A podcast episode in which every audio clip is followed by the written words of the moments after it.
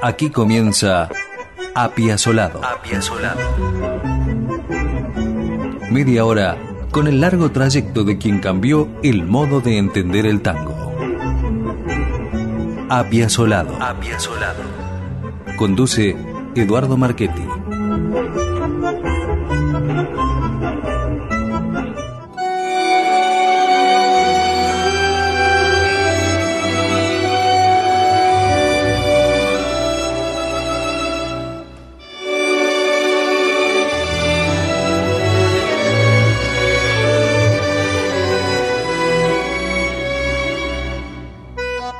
¿Quién es Piazzolla? Arriba del escenario es Dios y abajo un hijo de puta. El autor de esta sentencia es nada menos que Aldo Pagani, el representante y productor artístico y discográfico de Astor Piazzolla en Europa y otros continentes durante muchos años y aún en la actualidad. La frase está reproducida en la biografía de Natalio Gorín llamada Astor Piazzolla Memorias. Precisamente Pagani se la estampó al propio Gorín, quien así relata el episodio. No recuerdo los segundos siguientes. Quizá hubo un silencio, caliente, como ese fuego desatado en tan pocas palabras. Silencio porque el dueño de la frase no era un personaje secundario. La había pronunciado Aldo Pagani, el responsable de un contrato leonino, según lo recordó el mismo Piazzolla en un diálogo conmigo, dice Gorín. Y agrega el autor del libro. Pero también la frase es del hombre que tuvo que ver mucho con la entronización definitiva de la música de Piazzolla, primero en Europa y después en el mundo. Es posible que por aquellos tiempos la relación Piazzolla-Pagani, siempre en el límite entre el amor y el odio, no pasara por el mejor momento. Pero Pagani no se desdijo nunca de aquella frase arrojada así como al pasar, en Milán, una tarde de verano italiano en 1978. Nos hemos encontrado en distintas ocasiones, en alguno de sus aislados viajes a Buenos Aires y por última vez en Roma en 1995 en la presentación de la versión italiana de este libro. En cada contacto le recordé sus palabras y Pagani ratificaba la autoría con un gesto muy seguro, muy italiano del norte, muy soberbio. Y nosotros le agregamos desde este programa a ese capítulo de la obra de Gorín una pregunta. ¿Alguien o algunos más ¿Habrán dicho o pensado lo mismo de Astor Piazzolla? Por lo pronto, lo recordamos así arriba de un escenario.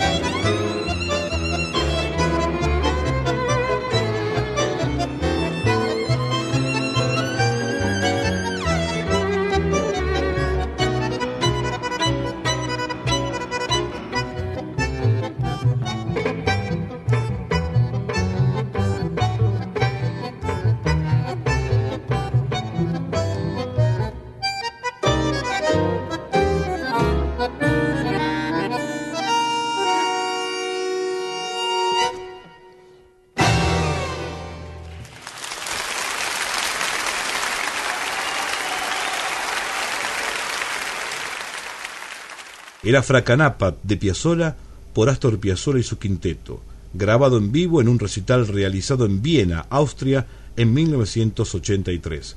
Integraban el quinteto Piazzolla en bandoneón, Pablo Ziegler en piano, Fernando Sores Paz en violín, Oscar López Ruiz guitarra eléctrica y Héctor Console contrabajo.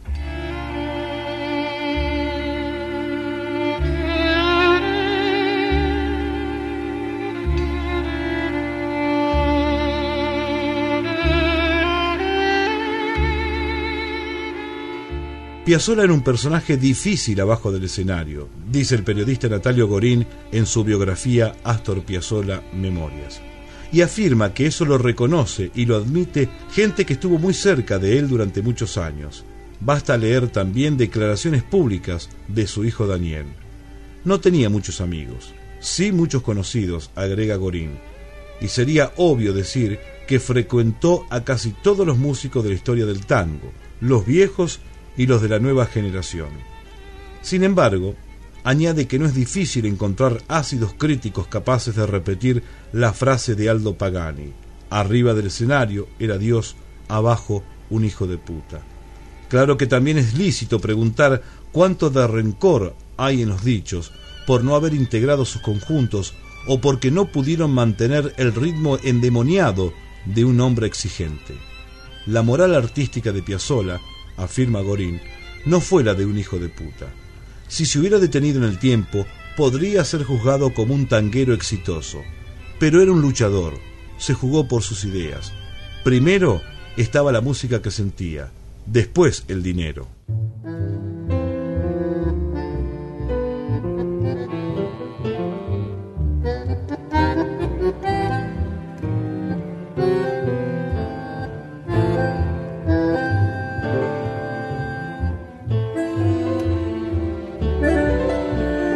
Thank you.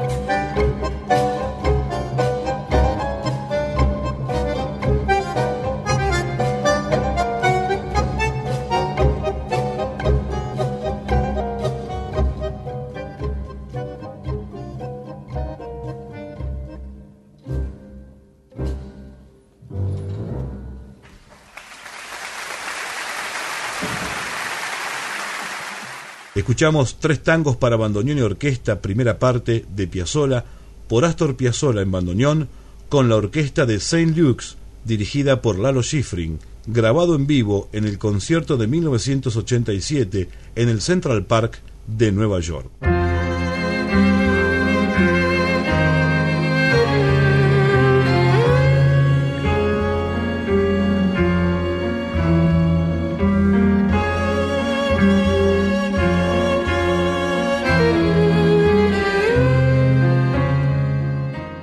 La moral artística de Piazzolla vuelve una y otra vez a ser reivindicada por Natalio Gorín en su biografía del extraordinario músico. En un caso, relata lo que le contó Roberto Nievas, uno de los representantes de Astor en los años 60. Contaba Nievas que a los pocos meses de haber formado su primer quinteto, a principios de la década del 60, Piazzolla recibió una gran oferta económica para hacer los bailes de carnaval de San Lorenzo de Almagro, club que por entonces estaba orgulloso de sus instalaciones de Avenida La Plata al 1700, donde hoy funciona un conocido hipermercado. Para cobrar la seña del contrato, Piazzolla debía cumplir una condición, que se presentara en esos bailes de carnaval con su orquesta del año 46. Piazzolla se negó rotundamente porque en ese momento su proyección musical era el quinteto. Es decir, actuaba con el quinteto o nada, y perdió una gran oportunidad de hacerse de unos buenos pesos. Cuenta Nievas que por ese entonces Astor no pasaba por un buen momento económico.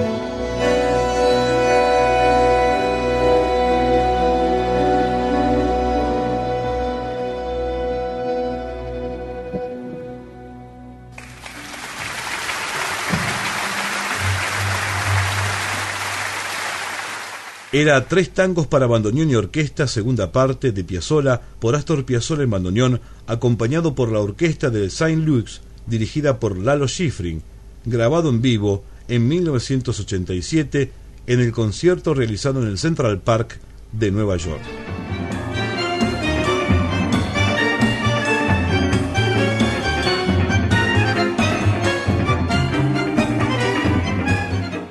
Cualquier hijo de puta de la dimensión imaginada por el italiano Aldo Pagani, representante de Piazzolla en Europa, dice Natalio Gorín, también habría especulado hasta el último día de su vida con Carlos Gardel. Piazzolla tuvo un encuentro con Gardel en Nueva York. Existe una foto y una película no casual que lo unió por los tiempos de los tiempos, pero jamás se le ocurrió especular con ese encuentro. Tenía todo servido para hacerlo, opina Gorín, como no lo tuvieron otros tangueros que hubieran dado años de su vida por una foto con Gardel. Sin embargo, Piazzolla frente a esa relación mantuvo un perfil muy bajo. En cada reportaje o biografía, Piazzolla solo se limitó a contar su historia con Gardel tal como había sido. Es decir, respetó la leyenda y en especial se respetó a sí mismo.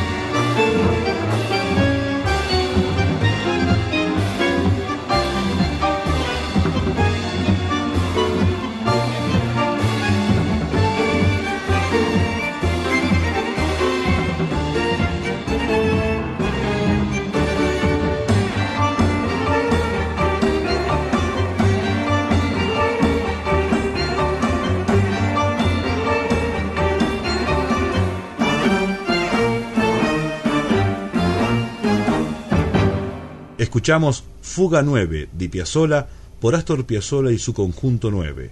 Este tema forma parte del LP Música Popular Contemporánea de la Ciudad de Buenos Aires, grabado en 1972.